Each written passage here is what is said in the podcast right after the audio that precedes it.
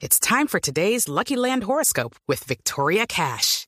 Life's gotten mundane, so shake up the daily routine and be adventurous with a trip to Lucky Land. You know what they say. Your chance to win starts with a spin. So go to LuckyLandSlots.com to play over 100 social casino-style games for free for your chance to redeem some serious prizes. Get lucky today at LuckyLandSlots.com. Available to players in the U.S., excluding Washington and Michigan. No purchase necessary. VGW Group. Void where prohibited by law. 18 plus. Terms and conditions apply. Y mientras hablamos de estos temas dolorosos, difíciles, la inseguridad en las ciudades, el tema de los niños utilizados en la guerra y que pues terminan convertidos en víctimas de unos y otros, también hablamos de otros asuntos que transversalmente pues tienen que ver y es la situación económica del país. Un tema que a todos nos tiene pensando, hemos hablado aquí en Sala de Prensa Blue varias veces sobre la expectativa que hay en torno a la posibilidad eh, no posibilidad, a la realidad que nos ha planteado el gobierno de una nueva reforma tributaria y pues todo lo, el debate que eso ha suscitado.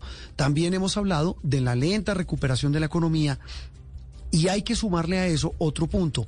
Esta semana que viene habrá por fin en Cartagena la asamblea ordinaria del BID, el Banco Interamericano de Desarrollo, asamblea que se había cancelado por la pandemia el año pasado y que se va a hacer este año y donde muy seguramente pues habrá eh, el plato fuerte seguramente y sin duda será la situación de la economía en América Latina, por supuesto, empezando por la de Colombia. Luis Fernando Mejía es el director ejecutivo de Desarrollo. Todos estos temas transversales, doctor Mejía, un gusto saludarlo, feliz domingo, para hablar de, de, de, lo que realmente importa, la situación de la economía. Sabe que al mucho, muchos adjudican también el aumento de la inseguridad en las ciudades a la situación de la economía. Doctor Mejía, buenos días. Hola Juan Roberto, muy buenos días. Un saludo muy especial para todos los oyentes. Pues sí, Infortunadamente, pues la situación económica, como ya sabemos, fue muy difícil el año pasado, una contracción del 6-8%. Este año todavía estamos viendo una muy lenta recuperación y la tasa de desempleo que el año pasado cerró alrededor del 16%, seguramente también, como usted lo dice, ha impactado de manera importante algo de este aumento en la criminalidad y en los hechos que hemos escuchado en las últimas semanas. Así que es infortunado y eso pone de presente la importancia, por supuesto, de acelerar esta recuperación económica y recuperación del empleo.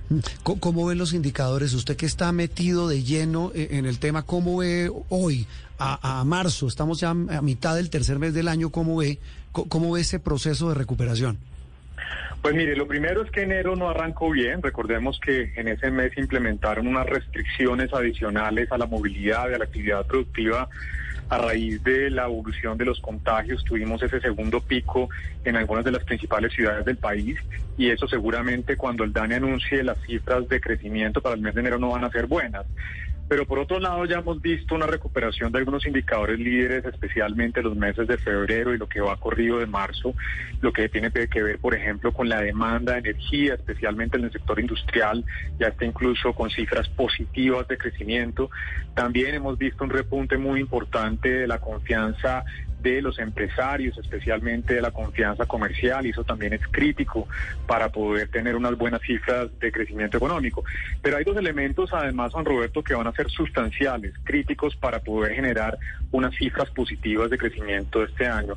Lo primero, por supuesto, tiene que ver con la primera fase de vacunación en la medida en que se pueda acelerar esta primera fase y hacerla muy efectiva, eso va a ser fundamental para poder generar confianza, no solamente en los hogares, sino también en los empresarios, y eso generaría mayor recuperación. Y el otro componente tiene que ver con esos planes de reactivación que se han venido anunciando desde el año pasado, no solamente a nivel del gobierno nacional, sino también los planes que vienen implementando las entidades a nivel del orden territorial. Esos dos elementos, vacunación y planes de reactivación, van a ser críticos para aumentar la tasa de crecimiento este año. Mm, e, eso está directamente relacionado. Doctor Mejía, bueno, nos agarra eh, la semana que viene, digo, a la, economía, nos, nos nos sorprende o nos, nos mete de lleno hablando de la situación en América Latina. Frente a lo que ha pasado en la región, y esto a propósito de la Asamblea del BID, eh, ¿cómo está Colombia? ¿Cómo le va al país?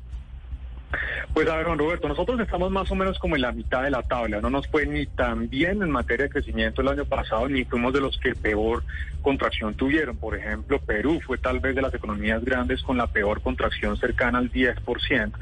Entonces, infortunadamente, la región en general, Juan Roberto, tuvo un comportamiento muy negativo. Fue la región de los mercados emergentes con peor comportamiento. ¿Y por qué?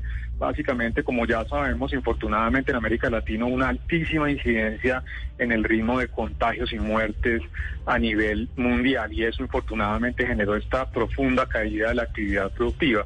Entonces Colombia está más o menos en la mitad de la tabla, se ha recuperado, como le digo, con estos indicadores que hemos visto en los últimos meses, pero indudablemente la región tiene enormes retos y en este contexto de la Asamblea del BID, pues uno de los temas fundamentales va a ser ese, ¿no? Cómo acelerar la recuperación y evitar que esta década que arranca pues realmente sea otra década perdida, como fue la década de los 80, porque infortunadamente los retrocesos en materia económica, en materia social, han sido muy grandes y hay que acelerar entonces esas políticas para darle vuelta a esta situación. Eh, doctor Mejía, en este debe haber queda, como diría un contador, en esta en este PIG eh, hablemos de un tema que, que, ha salido a relucir en los últimos días y ustedes los economistas han llamado la atención del asunto. Estamos hablando de la urgente necesidad de una reforma tributaria, se habla ya a las orejas del burro, como dicen por ahí, se empiezan a asomar de que viene con un tema de IVA para productos básicos, con un tema de renta. Lo hemos hablado incluso con usted aquí en sala de prensa Blue, pero en las cuentas que hace el gobierno, porque dice esta es una mega reforma, se necesitan eh, recaudar mínimo 15 billones de pesos, pero hasta donde usted, hasta donde entiendo y usted me corrige, para claridad de nuestros oyentes, en esas cuentas, cuando presentó el ministro de Hacienda el plan financiero hace algunos días, hablaba de un petróleo, o sea, ingresos para la nación de un petróleo con el barril a 53, 54 dólares en la referencia Brent y está casi a 65. Ahí no estamos medio cuadrando un poquito de caja. ¿No podría un poco ayudarle a la nación en recibir más plata y, quitarle presión al tema de una reforma tributaria mucho más dura de lo que se ha tratado de, de contar, de lo que se ha pronosticado? Pues mire, Juan Roberto, usted tiene razón que un precio del petróleo más alto de lo esperado ayuda para las cuentas fiscales.